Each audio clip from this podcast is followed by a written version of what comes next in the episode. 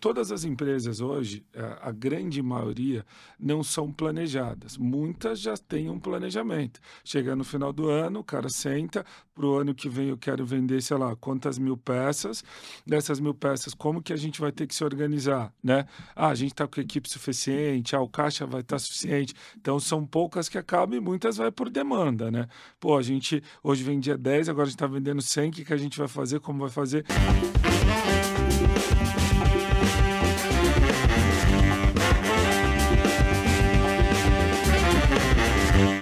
Fala pessoal, bem-vindos a mais um episódio aí do De Galho em Galho. Dessa vez um episódio especial, um grande amigo, o Wellington, e também aqui do meu lado, Eduardo Rossoni. Para quem não me conhece ainda, prazer, Pedro Antônio. E aí, Rossoni? Tudo eu certo? Sou, eu sou o Eduardo Rossoni, eu sou coordenador da área de atendimento aqui da Monk. É meu primeiro podcast, estou um pouquinho nervoso, então não reparem. E agora eu vou passar minha bola pro convidado se apresentar um pouquinho para vocês. Vamos lá, prazer, né? agradecer o convite, né? é uma honra.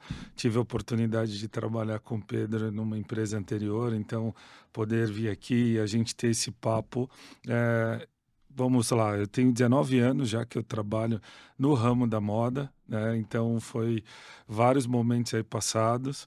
É legal que o meu início foi um início de transformação, né? Porque até então eu vinha de uma, de uma empresa de tecnologia e decidi sair para virar um vendedor de loja, né? Naquele momento eu estava na faculdade, novo, a família meio que sem entender, tipo, por que você está saindo, né? Do, do seu trabalho, mas ali já começou a guerrir, né? Nesse, nesse, né? nesse desafio, né? Que era entrar no mercado, que até então era muito fechado. Eu lembro que na época eu tive que fazer três entrevistas para poder entrar nessa loja, porque eu não tinha até então o padrão ali da beleza daquele momento, mas eu não desisti porque eu fui persistente a ponto de chegar um dia, né? E hoje esse esse essa pessoa que na época era o diretor comercial virou até um amigo que eu virei para ele e falei assim, pô, eu me dá essa oportunidade, né? Porque se em três meses eu não ficar em primeiro lugar de venda na loja, você pode me mandar embora. Eu assino aqui, você não precisa me pagar nada. E aquilo foi o momento do desafio. Então ele falou: pô, é, eu vou ver o que, que esse moleque tem, eu vou dar essa oportunidade. É legal que até hoje a gente mantém contato, então já se passaram alguns anos.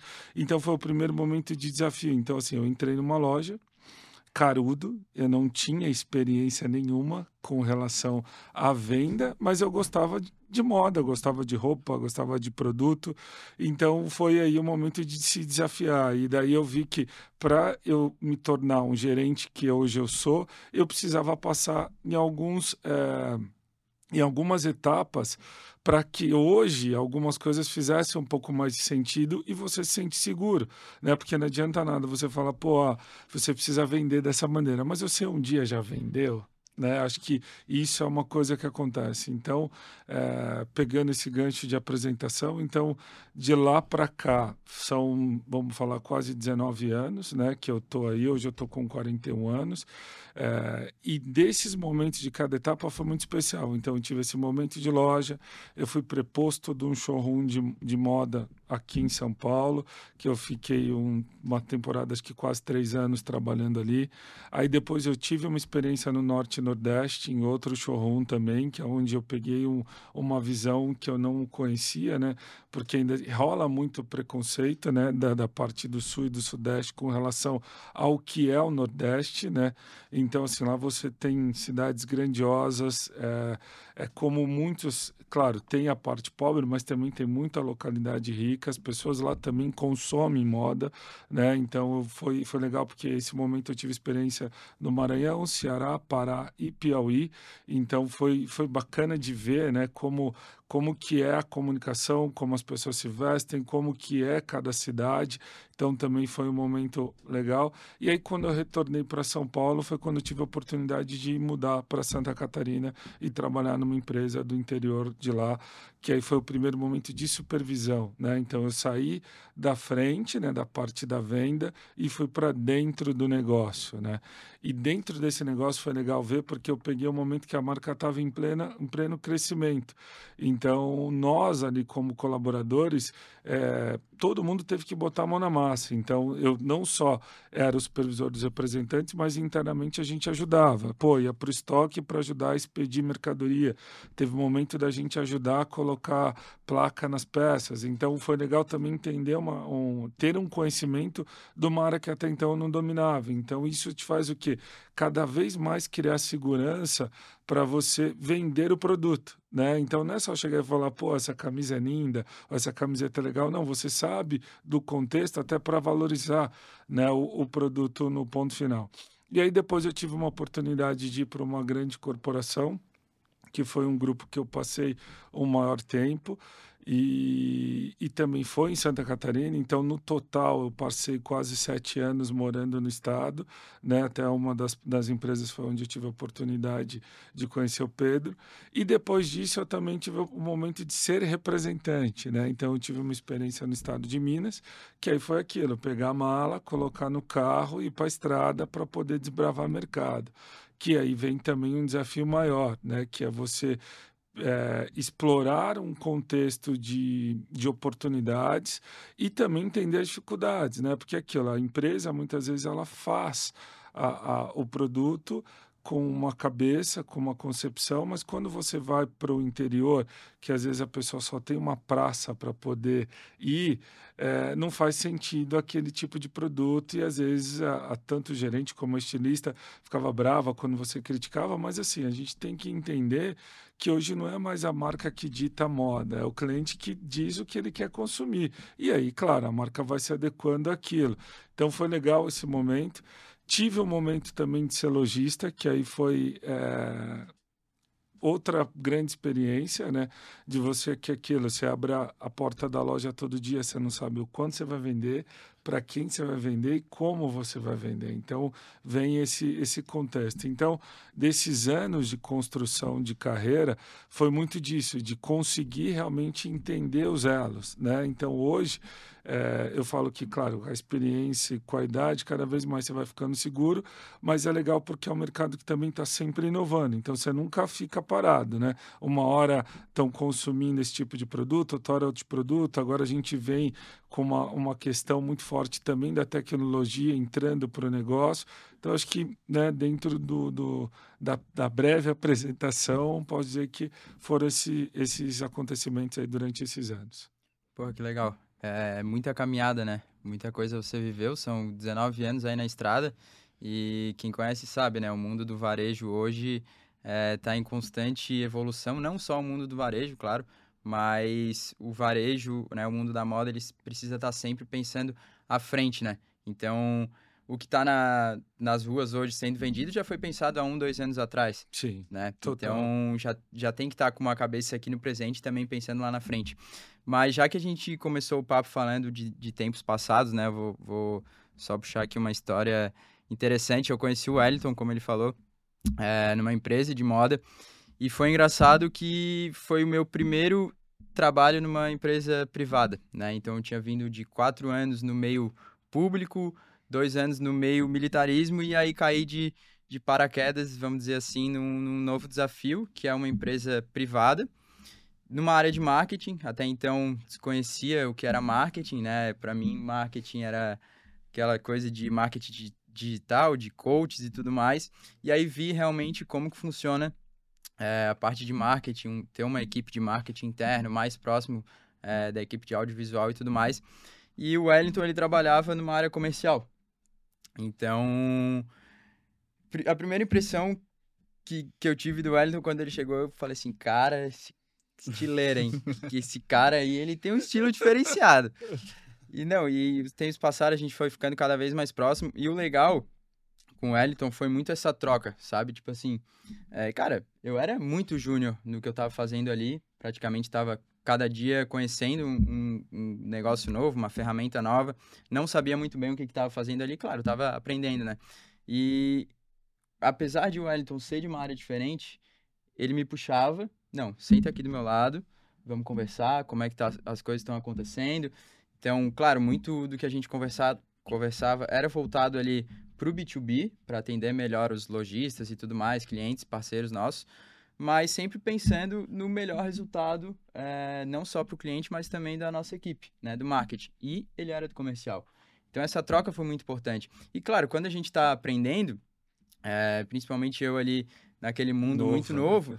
cara, eu vou, né, eu tenho sempre isso comigo que eu vou admira, é, buscando as pessoas que eu admiro e ver delas o que, que eu consigo extrair de melhor, né? E o que me chamava muita atenção no Wellington era essa, essa questão de relacionamento, né? Então ele era aquele cara muito versátil que se comunicava com todas as áreas. Então, tipo assim, pô, uma empresa aí para mais de 300, 400 funcionários, são muitas áreas e sempre estava sabendo o que estava acontecendo, sabe? Então, eu, eu vi isso e achei isso muito legal. Né? Então, pô, é, o Wellington sabe disso, é um cara que eu admiro. Mas para mim, essa questão de relacionamento, não só com o cliente, mas também com a equipe interna, então, é, é, isso é essencial. Fundamental. Porque, é muito assim, do que a gente vai falar hoje aqui também, né? Quando a gente vai para o lado comercial da história, né, eu acho que você representar uma empresa, ela abrange muita situação, né? Porque primeiro que você é o porta-voz da marca, né? Então você é a pessoa que está na guerrilha é, de frente com o cliente para que você consiga vender o contexto, né, vender a história do que é a marca ou produto, é, eu vejo que o quão é importante você estar tá ligado em tudo, né?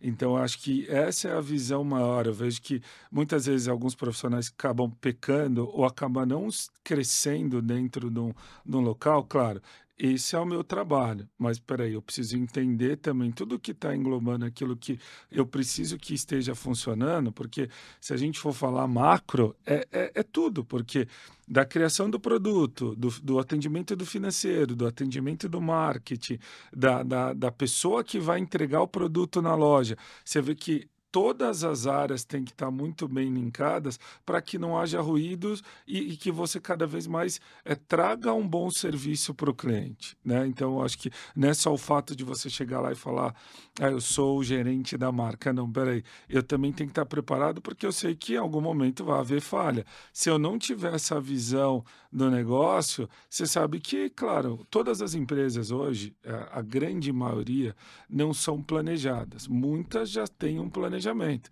Chega no final do ano, o cara senta, para o ano que vem eu quero vender, sei lá, quantas mil peças. Dessas mil peças, como que a gente vai ter que se organizar, né? Ah, a gente está com equipe suficiente, ah, o caixa vai estar tá suficiente. Então, são poucas que acabam e muitas vai por demanda, né? Pô, a gente hoje vendia 10, agora a gente está vendendo 100, o que, que a gente vai fazer, como vai fazer? Então, para que isso se torne mais sólido, isso foi uma coisa que eu aprendi lá no início, né? Eu acho que vale muito essa coisa de você estar tá sempre com, com não só olhar para frente, né? Você tem que estar tá olhando para os lados, né? Eu até brinco, hoje a gente vive a sociedade da cabeça baixa, que ainda é a sociedade do celular, né? E é onde as pessoas acabam esquecendo, né, de olhar para as laterais e ver é, o mundo do que, porque sempre eu falo, o conhecimento nunca é demais, né, cara? Uhum.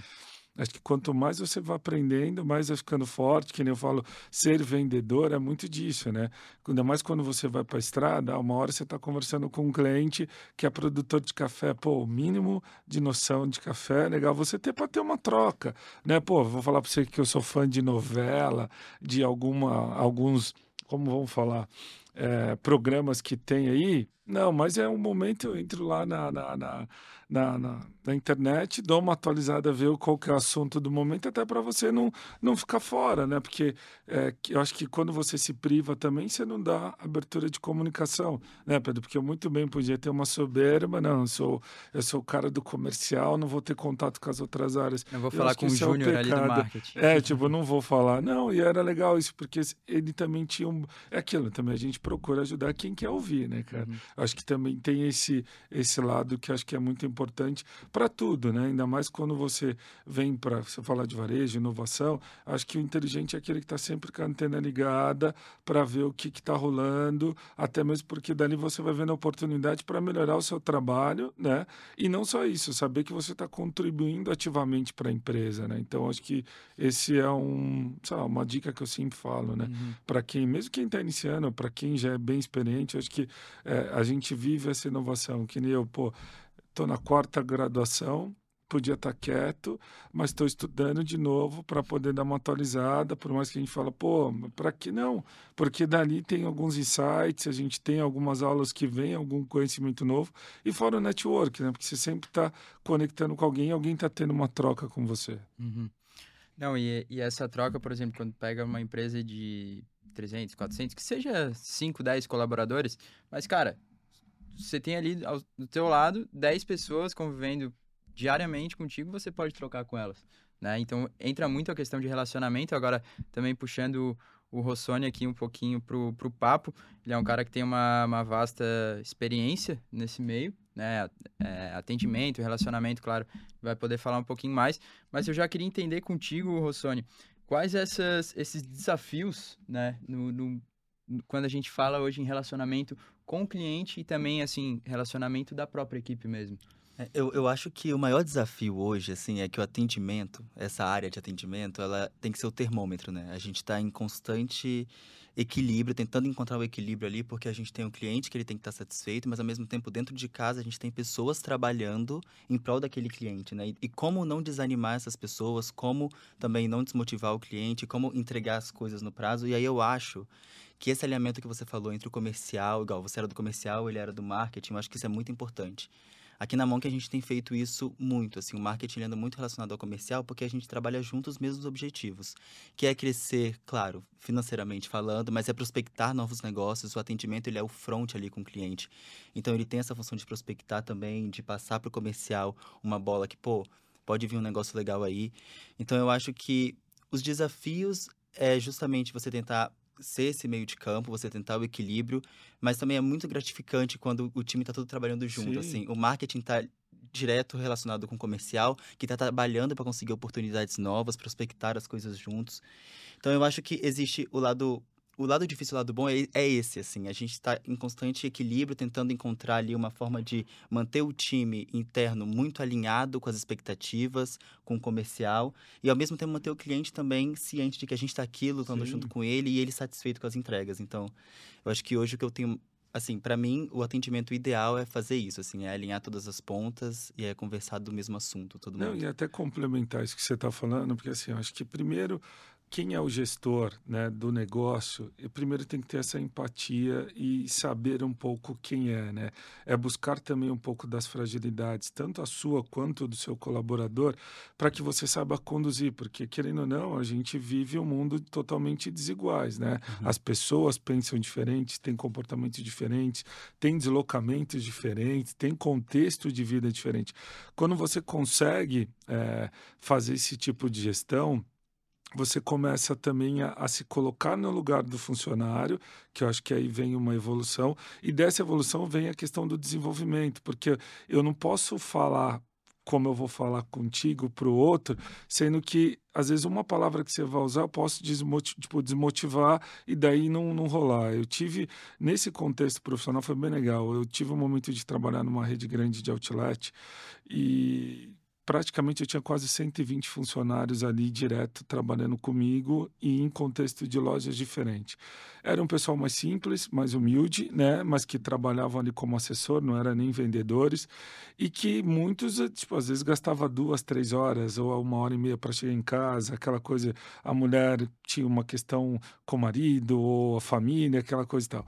E quando eu comecei a, a ter um pouco mais de proximidade, eu conseguia motivá-los de uma forma mais ativa para o negócio rolar, porque eles viam que não tinha essa coisa da separação, né? Tipo, eu sou o gerente, você é o assessor, a comunicação eu vou te cobrar e você não. E aí quando você começa a entender, pô, que nem ah, o Pedro vai funcionar dessa forma, então Pedro, a gente tem que conduzir esse caminho ou saber dentro do teu negócio é, as melhores formas de aproveitar o seu funcionário. Porque não adianta você querer botar o cara para vender se o cara é tímido ou se o cara quer se desenvolver como vendedor, mas que ele precisa também passar por alguns outros departamentos que acho que vai fazer mais sentido, e aí às vezes acaba não ouvindo ou não criando essa abertura, e a pessoa com medo de dizer, né, pô, uhum. eu não gosto, ou porque precisa trabalhar e precisa da grana, e aí a pessoa se intimida ali para poder fazer essa, eh, esse comentário, ou dizer para você, pô, eu quero muito evoluir na empresa,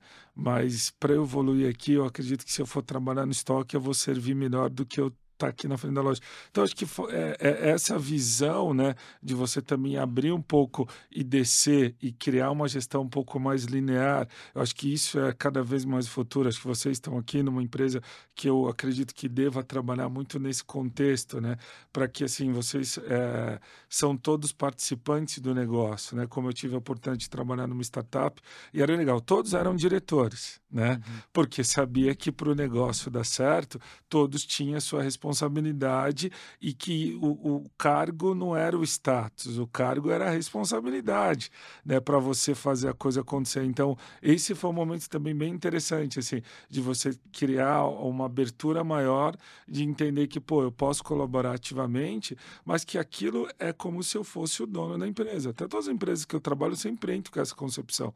Pô, eu sou um elo participante eu tenho que entender que eu também sou um dono da empresa, porque a minha função ela é essencial para que o negócio também funcione, né? Porque todas têm as suas, têm as suas, como fala, é, faltou a palavra agora, né?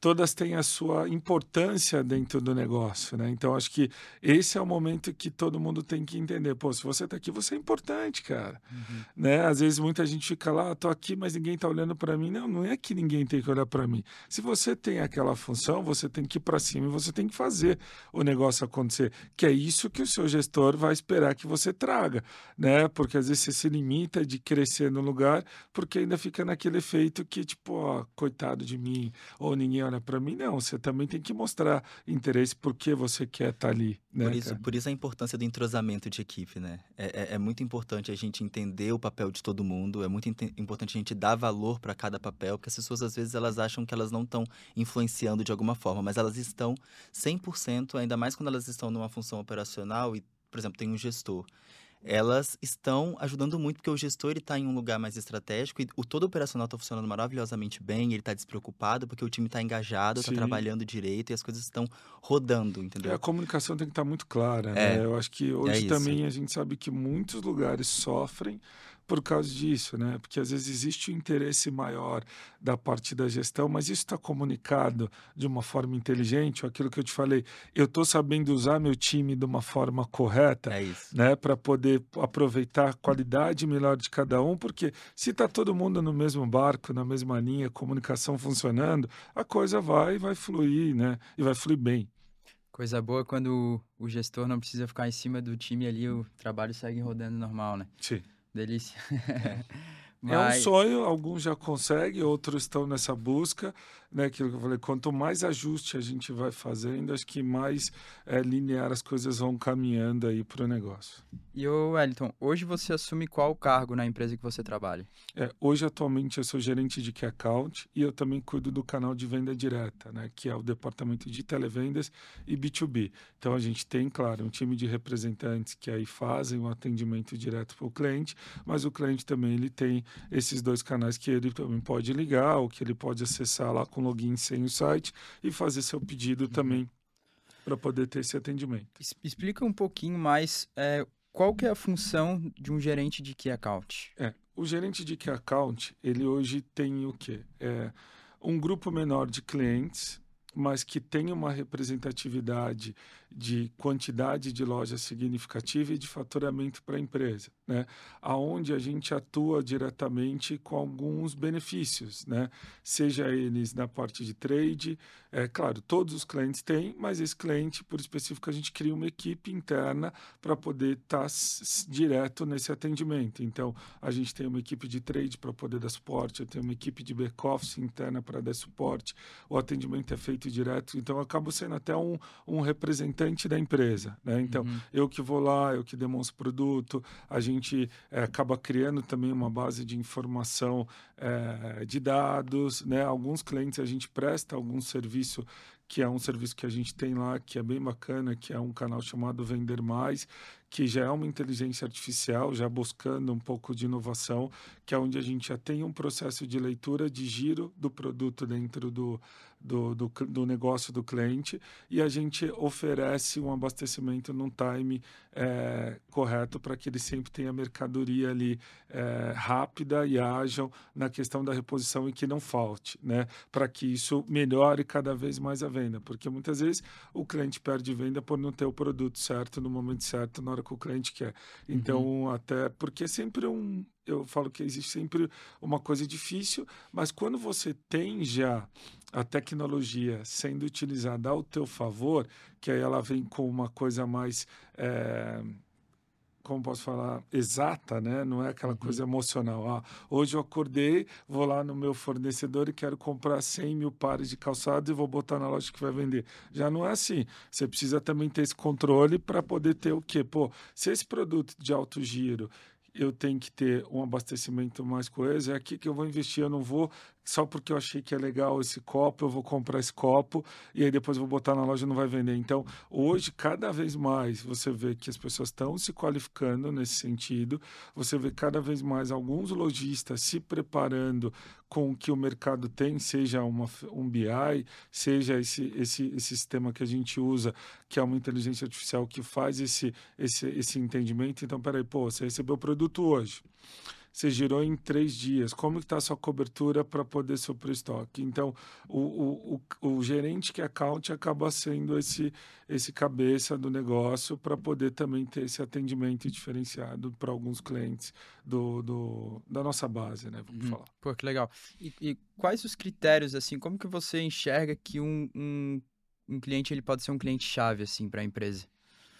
São vários fatores, assim, que, que engloba, né? Claro, Hoje a gente tem uma demanda muito de quantidade de loja, é, oportunidade de crescimento dentro do negócio desse cliente, né? É, o que a gente como empresa pode servir cada vez melhor para ele. Claro, hoje a gente tem representantes que têm um puto atendimento, mas entende que às vezes assim, é, é, o cara tem loja no Brasil inteiro né? E às vezes a base central dele fica em algum lo um local e aí, pô, para não ter que se deslocar ou para que não tenha, ele acaba sendo um cliente que a gente entende que é um key account. Às vezes é uma rede própria, o cara tem várias lojas no Brasil e o escritório central, é, eles querem esse tipo de, de atendimento diferenciado, então a gente acaba também tendo é, é, essa visão de, de entendimento para trazer ele para o negócio. E vocês têm equipes alocadas para cada cliente? É uma equipe que cuida de tudo? Como é que vocês... Não, é uma equipe que cuida de tudo. Claro, hoje específico pela base, sendo Rio de Janeiro, a gente acaba tendo uma equipe, vamos falar de promotor, uhum. que atende a nossas lojas próprias e acaba também, em algum momento, passando nos nossos clientes.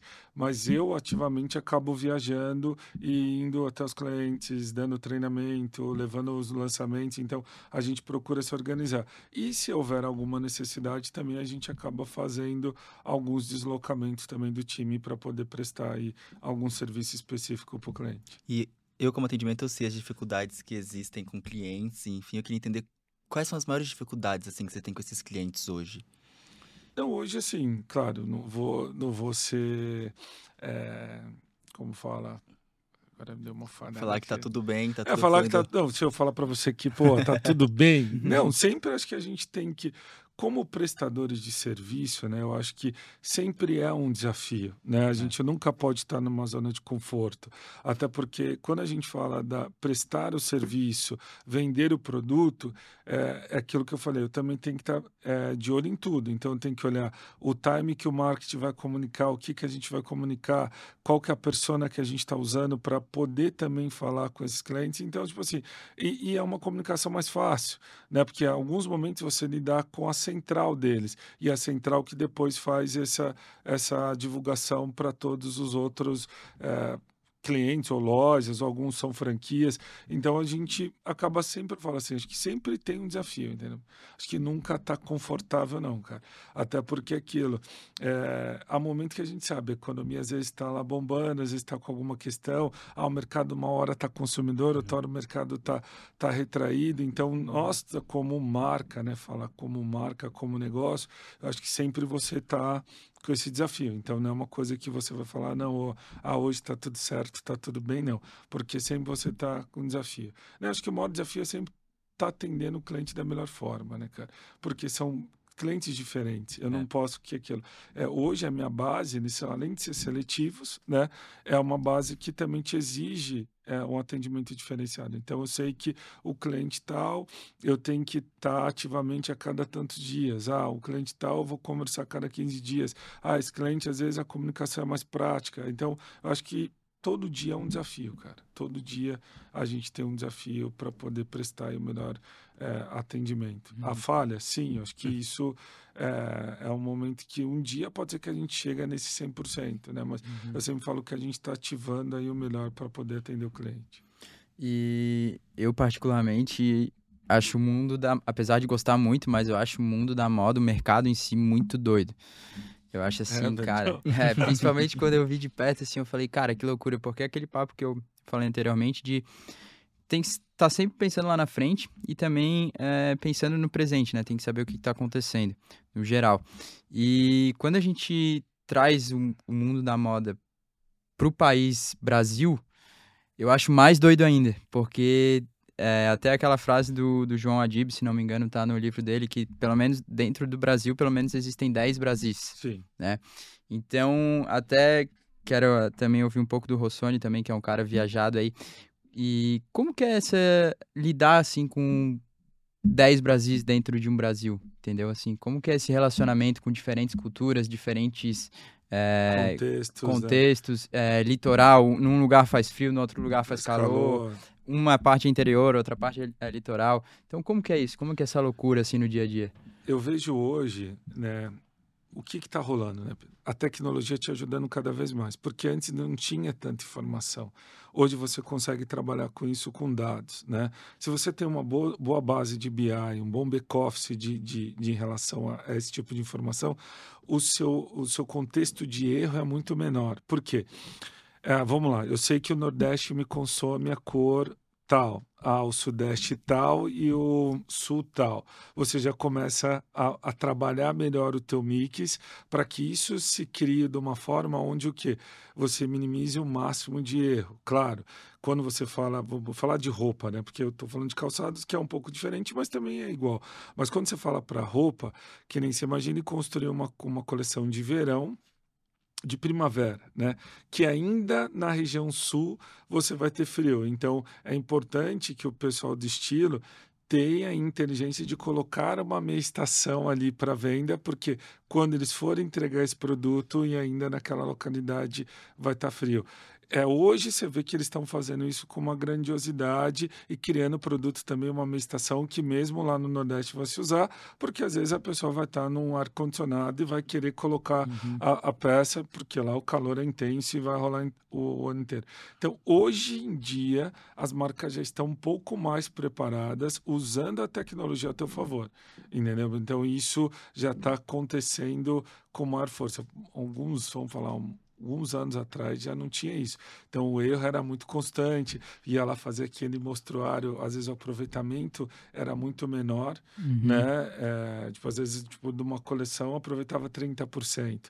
Hoje já não. Hoje, estrategicamente, as marcas já estão calibrando melhor a dosagem dentro do, do seu mix para que isso, eu tenha uma parte que vai atender bem o Nordeste, uma parte que vai atender bem o Centro-Oeste, uma parte que o Sudeste eu sei que vai ter o maior consumo e o Sul também. E até trabalhando melhor as cores. Então, quem já está fazendo esse tipo de visão, até eu vejo meus clientes mesmo, é isso, é bem pragmático. Muitos já têm essa base.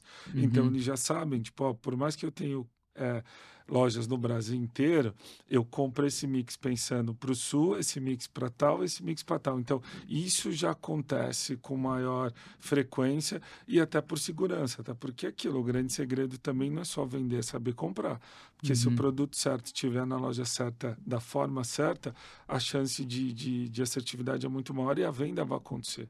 Né? Uhum. Isso cria valor também, né? Hoje a gente estava falando disso mais cedo, mas as marcas hoje elas precisam vender valor porque hoje é o cliente que escolhe a marca, né? E eles escolhem por isso. Então, quando uma marca de roupa, por exemplo, ela se preocupa em conhecer a região do Brasil, todos os Brasis que a gente tem dentro do Brasil, ela se preocupa em entregar o produto que faça sentido ali para aquela região, a pessoa que está comprando, ela vê a preocupação, ela sente aquilo e isso gera valor, gera Sim, intimidade total. e ela vira um cliente fixo, assim, né? Porque é muito ruim você chegar num lugar. Eu não sou de São Paulo, por exemplo, eu sou do Espírito Santo, que é uma cidade mais que é um estado litorâneo. E aí eu vou pra, vou pra Vitória, por exemplo, e eu vejo lá, quando chega lá, uma roupa de muito inverno, mas que veio de uma loja geral que tá pelo Brasil inteiro, eu sei que eu nunca vou usar lá. Não gera identificação, eu me afasto um pouco daquilo.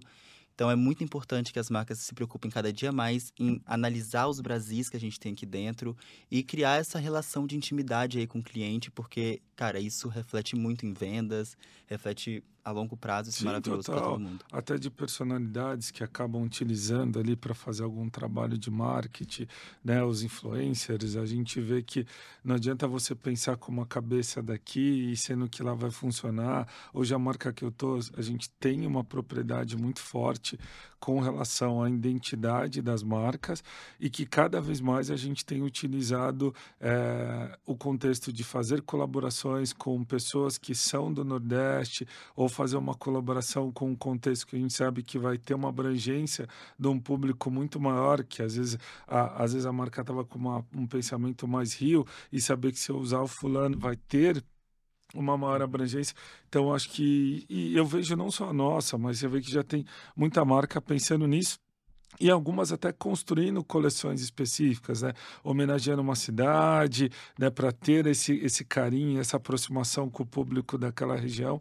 Então eu vejo que cada vez mais a gente está indo por esse caminho. Ter cuidado com as épocas do ano, com as festividades de cada lugar, cara, isso é uma puta, é uma puta oportunidade. Sim, e eu sim. sei que no- na moda, você pode me falar muito melhor, mas também tem isso, né? Essa preocupação com o que tá vindo, com as festividades, com as datas Não, comemorativas. a gente tem eventos hoje que assim que tem uma grandiosidade de venda que é muito maior que o Natal, que nem você pega o São João Então. no Nordeste, é uma celebração para eles que em relação ao consumo é muito maior em algumas situações do que o próprio Natal, que acaba sendo uma data que para o varejo tem aí um crescimento grande. Você vê que é uma época. Eu estive lá é, o ano passado, no momento que estava rolando ali o São João, e foi uma surpresa você entrar dentro das lojas, ver as lojas cheias, as pessoas consumindo, comprando, aí pensando, né? Porque em algumas cidades às vezes é 10 dias, às vezes é 15 dias, pensando na roupa que vai usar cada dia. Então, é, é, é isso que é legal ver quando a marca se preocupa nisso, né? Ter esse, essa aproximação. A gente estava até conversando antes. eh, você vê essa questão também da sustentabilidade. Cada vez mais o público está exigindo, querendo entender eh, de como que é produzida aquela roupa, como é feita aquela roupa, até para poder saber que existe um consumo consciente. Hoje a gente internamente já tem aí uma- um reaproveitamento da borracha que a gente utiliza, né? Tanto nas sandálias quanto nos tênis. Então isso volta para o processo para criar um novo o solado. A gente já tem uma linha que é uma linha chamada Reuse, que 100% do produto já é produto totalmente eh, sustentável. Então a gente está fazendo todo o reaproveitamento. Então a gente vê que é cada vez mais, claro, essa preocupação do meio ambiente, acho que isso tem que ser geral, né? Uma consciência geral, mas eu vejo que também existe um público que tem buscado essa verdade dentro da marca para poder consumir. Aí a gente entra muito na questão de inovação, né? Acho que a gente tem que marcar um outro papo só para falar de sustentabilidade no mundo Sim, da moda, né? sim. Acho que é um, tema que a gente pode explorar muito, mas é, já que a gente chegou nesse, nesse papo assim de inovação, eu queria entender é, como você acha que o mundo da moda está caminhando hoje para esse meio da inovação, por exemplo, sustentabilidade. Né? A gente já falou um pouco por cima, mas o que pega na sustentabilidade hoje, é, eu como consumidor, duas coisas, qualidade e preço, certo? Mas sem ser sustentabilidade, assim, no geral, assim, é, o que, que você acha, assim, para quais caminhos a moda tá, tá tomando hoje? Existem alguns caminhos que, assim, hoje a gente sofre muito de uma questão tributação, né? Se a gente falar um pouco o, o custeio de um produto, né? O Brasil ainda tem muito essa coisa, por isso acaba encadeando isso no preço da mercadoria, né? Então, muitas vezes, é, quem vende o tecido está pagando, quem está comprando vai pagar, quem vai produzir vai pagar e que depois quem vai vender vai pagar.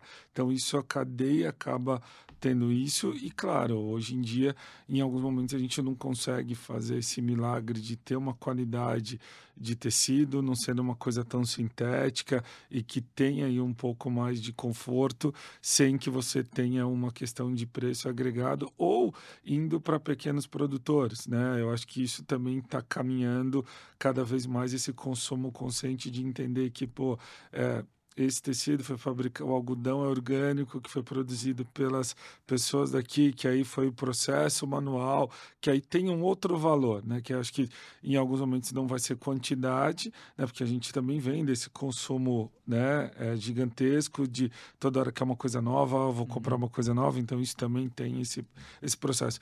Mas eu vejo é, um lado da, da tecnologia vindo como, entendeu, Pedro?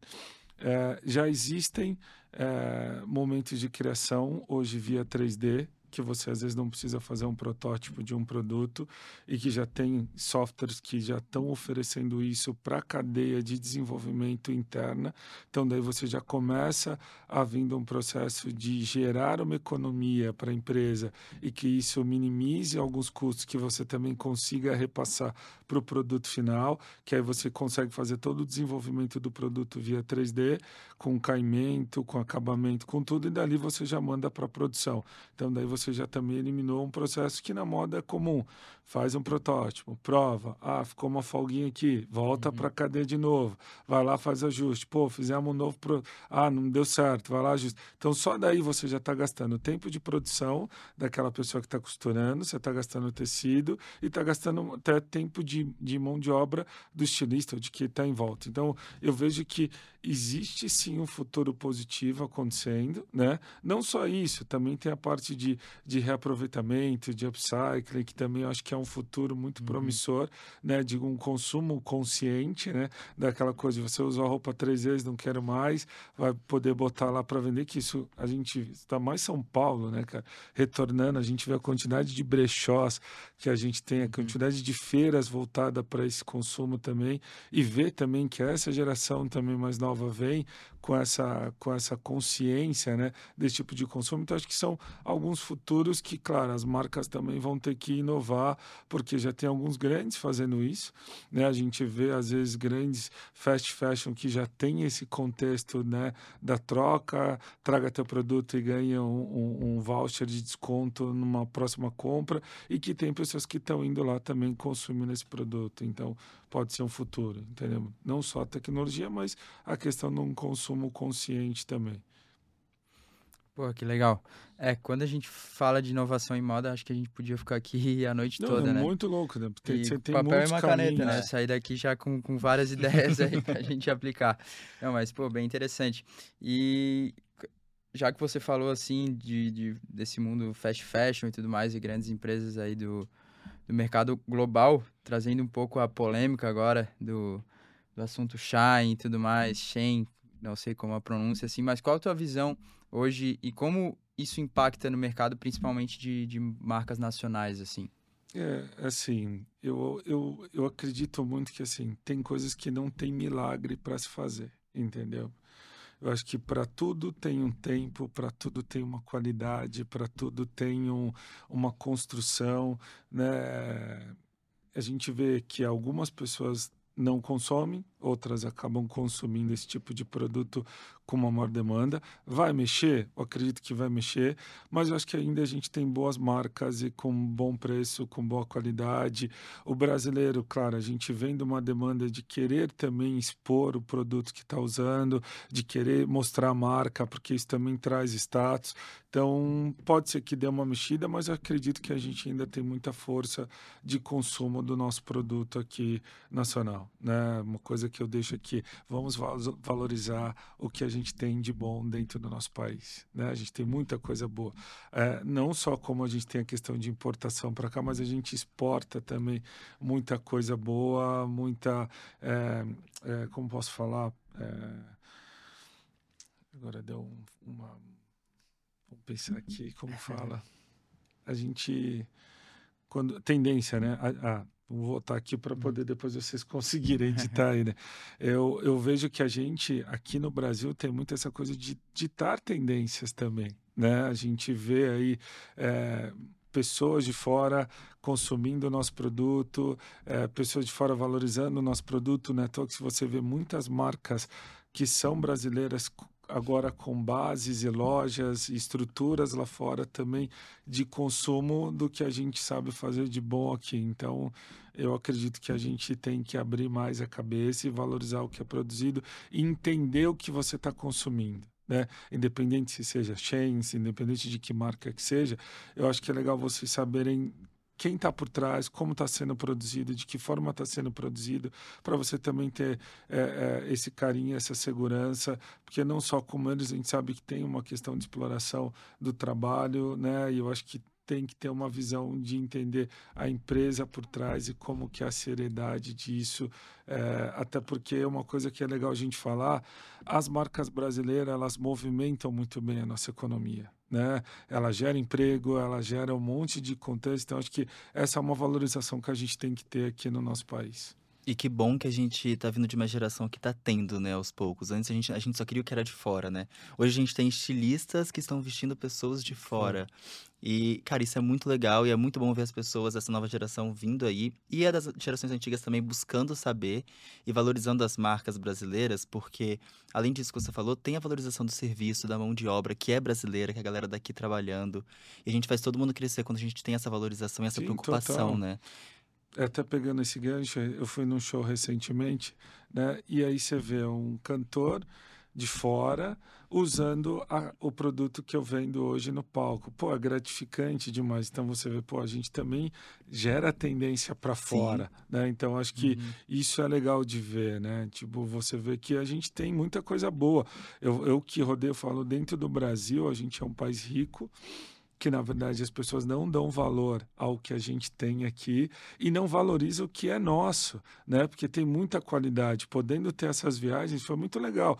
Falar de roupa, falar de um produto local, falar de algum serviço local que eu fico feliz de ter a oportunidade de ter conhecido, né, e de ter tido o privilégio de consumir aquilo e saber que eu estou ajudando também um desenvolvimento no local, que acho que cada vez mais a gente tem que abrir essa mente para esse consumo nosso, para os produtos nossos, valorizar. Acho que nós brasileiros, é que você falou, já mudou, mas ainda tem muito esse estigma do de fora, né? E de não valorizar aquilo que a gente tem de bom aqui dentro. Eu acho que tem muito que a gente aprender ainda, tem muito que evoluir mas percebe que, que quando a gente fala em moda, varejo e tal, a gente fala de uma cadeia, né? Uma cadeia gigante. Se fosse parar aqui para listar ponto por ponto, a gente ia, né? Mas pensando no geral, assim, a gente fala aqui que, que o consumidor é, tem que valorizar né, os nossos produtos e tudo mais, valorizar a nossa cultura e a gente ganhar cada vez mais, mais nome e importância e relevância no mercado global, assim, mas tudo nasce de uma construção, né, de um relacionamento. Então, para o consumidor valorizar cada vez mais a nossa marca, você, como um gerente de key account, tem que valorizar é, também o, o, seu cliente, os seus parceiros, valorizar a sua equipe, para esse produto chegar lá da maneira correta, do jeito correto. E para esse vendedor também receber as instruções corretas para poder né? repassar né? sim, sim. também para o consumidor, que aí sim esse consumidor que está na ponta da cadeia vai saber vai, o que está consumindo. Vai saber o que está consumindo, vai saber valorizar o produto. Então, acho que é muito importante, muito legal, assim, quando a gente vê o produto, mas pensa em todo essa cadeia é, que Isso é uma torno, premissa né? que a gente usa muito interno, né? E acho que foi da minha, da minha construção, acho que sempre importante. Todo momento que eu pude estar perto do cliente, é o momento que a gente pode estar perto de, de capacitar. Então, tinha momento que chegava na loja, tipo, acabei de chegar na loja, quando o representante estava falando, pegava a turma, falava, dava algumas dicas ali de displayagem, de VM, entendia com eles qual que eram as dúvidas do produto, porque às vezes, assim, às vezes ele não sabia nem que tecido que a, que a roupa tinha e nem sabia como ele conseguia essa informação fácil. É, se tem uma etiqueta de composição dentro da peça, era só você virar a peça ali, ela vai te dar uma base, né? Que tipo de composição que tem aquele produto. Então você vê que são detalhes que acho que quanto mais você consegue fomentar e capacitar, né? E dizer para quem é vendedor, pô, é eu acho que é uma das, das, das profissões que mais te engrandece, mais te desenvolve, porque é um ato de, de, de persuasão, é um ato de negociação. Eu acho que quanto mais você estiver preparado para isso, mais você cresce. Independente do que você vai vender, cara. Acho que quanto mais você souber e se, se estimule mais, seja curioso, né? Vá, vá buscar isso, né? Dentro do, do que você trabalha, porque isso só vai te ajudar, cara. É legal porque agora eu vejo assim, comprando na internet, a gente a composição que você falou, a gente encontra, por exemplo, estou acessando uma loja e eu vejo que o produto é 100% brasileiro, eu vejo a origem, onde ele foi produzido, eu vejo que ah, é de um tecido que foi reutilizado. Isso tudo está muito claro e cada vez mais claro quando você abre as peças, assim, para você dar uma olhada. Então, cara, isso gera muito valor, Sim. você fica muito empolgado com aquilo, você tem uma noção também de onde foi produzido, de tudo, e quanto mais você se interessa por isso, mais você busca. Hoje eu também tenho esse cuidado de tentar sempre estar tá olhando para onde foi produzido, se foi aqui no Brasil, a marca, o posicionamento dela em relação ao meio ambiente, a inovação, a tudo, assim. Então, é, e o bom é que a é gente bem tem legal. isso fácil na mão, né? Na mão. Né? Hoje você vê que o celular acaba te dando o que você quiser. Está ali, você já consegue fazer uma análise, fazer pesquisa, já entender. Às vezes você não conhece, espera, quem é essa marca? Vai, aquela coisa, a primeira coisa que você fala, vou entrar no Instagram da marca já para ver. Então você vê que isso é bom, porque cada vez mais a gente está com a informação ao nosso favor. Né? E quando vem para o lado positivo, ainda mais para a evolução, é muito grande. E vamos divulgar essas marcas brasileiras, né? Sim. né? Vamos dar força para essas marcas. Tem muita marca Super boa. Importante. Tem muita, marca, marca, boa, muita marca legal que tem que crescer. Sim, sim. Super importante isso. E, pô, eu tô numa uma posição aqui muito confortável, né? Tô falando sobre moda com dois caras aqui super estilosos, amigos do espelho. Tem uns que são inimigos do espelho, né? Vocês são, são amigos do espelho, né? Que bom, obrigado. E mas assim, agora falando um pouco de moda, assim, quero saber a opinião de vocês dois. Qual a peça favorita de vocês? É Aquela peça imprescindível que não pode faltar. Eu, uma boa camiseta. Hoje eu tenho indo muito para as camisetas mais oversize, mais confortável, mais, mais largas, entendeu? Acho que esse é um produto que eu tenho aí como como um produto indispensável. E uma qualidade boa na malha, isso é importante. Cara, eu vou de camisa. Eu uso muito camisa, assim, de botão. Seja de manga longa, manga curta, mas geralmente eu acho que é uma camisa. Sim. Pra Verdade. mim é uma peça que não pode falar. Verdade, combina, né? Combina e você? Eu? Cara, um, um Hoje uma peça, eu vou até dizer um acessório, né, que não pode faltar em mim, é o meu óculos. Olha, entendi. Compõe não deixa look, de né? ser um acessório de é moda, é né? E porque, querendo ou não, vai uma escolha, né, cara? Que eu falo que também é um tipo de joia, né? Porque é uma coisa que está sempre contigo, uhum. você sempre cuidar e ela tem que ter o seu DNA, né? né? Então, que a gente vê o mercado do mundo ótico sendo um dos que mais cresce também, né, cara? Sim, é. O, mercado do mundo ótico hoje ele está muito ligado com a moda, né? Acho que eles Total. andam juntos, mas ainda um pouquinho separados, assim, de uma forma que tem uma liberdade criativa que às vezes não precisa seguir tanto o, o mundo da moda, assim, na minha visão, mas que, por exemplo, no meu caso, está sempre presente comigo. Eu conheço uma galera também que tem um óculos para cada dia da semana e, enfim, cada um com, com seus gostos, assim, mas acho isso muito legal, né? Um, um acessório tá ali presente é, no dia a dia Sim. e que ele não precisa, de uma certa forma, é, ser da mesma marca que, que, que, vende roupa, enfim, de, então são é, nichos diferentes que eles acabam se encontrando, né? Acho isso legal também, é super interessante. É buscar qualidade, né? Porque acho que é, o produto tem que entregar uma qualidade para você, até porque, querendo ou não, é uma coisa que você vai usar, independente da marca, é identificar se aquilo vestiu bem. Ah, vestiu bem, pô, gostei. Tem que consumir, cara. Tem que levar. Da hora. E né, já que muito do nosso papo foi voltado para a questão de relacionamento e tudo mais, é, já que eu tô aqui com vocês que entendem muito disso, eu queria que vocês falassem um pouco para a galera, assim, é, uma dica importante, assim, sobre relacionamento o que, que precisa hoje, no mundo de hoje, seja no mundo da moda, do varejo, no mundo de, do, da comunicação, publicidade, para ter um bom relacionamento com o cliente? É, eu acho que falar um pouco do, do mercado, que eu, não só do mercado, acho que isso geral, tá? Eu vejo que cada vez mais a gente pega, peca no atendimento ou peca na qualidade do serviço que a gente vai prestar, né? Até por uma questão de não estar preparado para aquilo, né? Em alguns momentos eu vejo que a pessoa está ali por uma, uma questão preciso trabalhar, ou tem alguns que já pega isso e agarra a oportunidade para fazer a diferença. Então, eu acho que o relacionamento quando se fala nesse contexto de você criar essa empatia com o teu cliente, é muito mais daquilo que você pode agregar e pode aprender com ele também, né? Porque eu falo que, como, como eu falei anteriormente, cada cliente é um jeito, cada cliente quer, quer se comunicar de uma forma. É mesmo eu vendendo o mesmo produto, para cada um eu vou ter que falar diferente, né? Às vezes um vai ser mais técnico, um vai ser mais visual. Então acho que até tem essa história da, da, né, da, da parte da programação neurolinguística, né? De você saber, né? Todos os sentidos de como ter essa comunicação, acho que isso é um grande aprendizado, porque não tem segredo, né, Pedro? Acho que primeiro quando se fala de você ser um vendedor, né? Vamos falar dessa parte do que eu estou inserido, é você primeiro ter aquilo como que é educação, respeito, né? E, e, cada vez mais se fortalecer de informação, de estratégias, de conhecimento, para que você preste aquilo que você está fazendo da melhor maneira. Então, acho que isso é, um, é uma dica que eu posso deixar para as pessoas. Estudem, né, cara? Estudem. Acho que qualquer conversa que você possa ter. Eu falo que é muito legal, assim, os velhos sempre te ensinam muita coisa, né? Eu acho que ter um, um momento de quem também tem um pouco da experiência, não se fechar, né? Às vezes tem muito disso, né? Não vou falar com aquele ali, não vou falar. Não, acho que quanto mais você tiver aberto para conhecimento, acho que você vai criar mais relacionamento e relacionamentos até duradouros.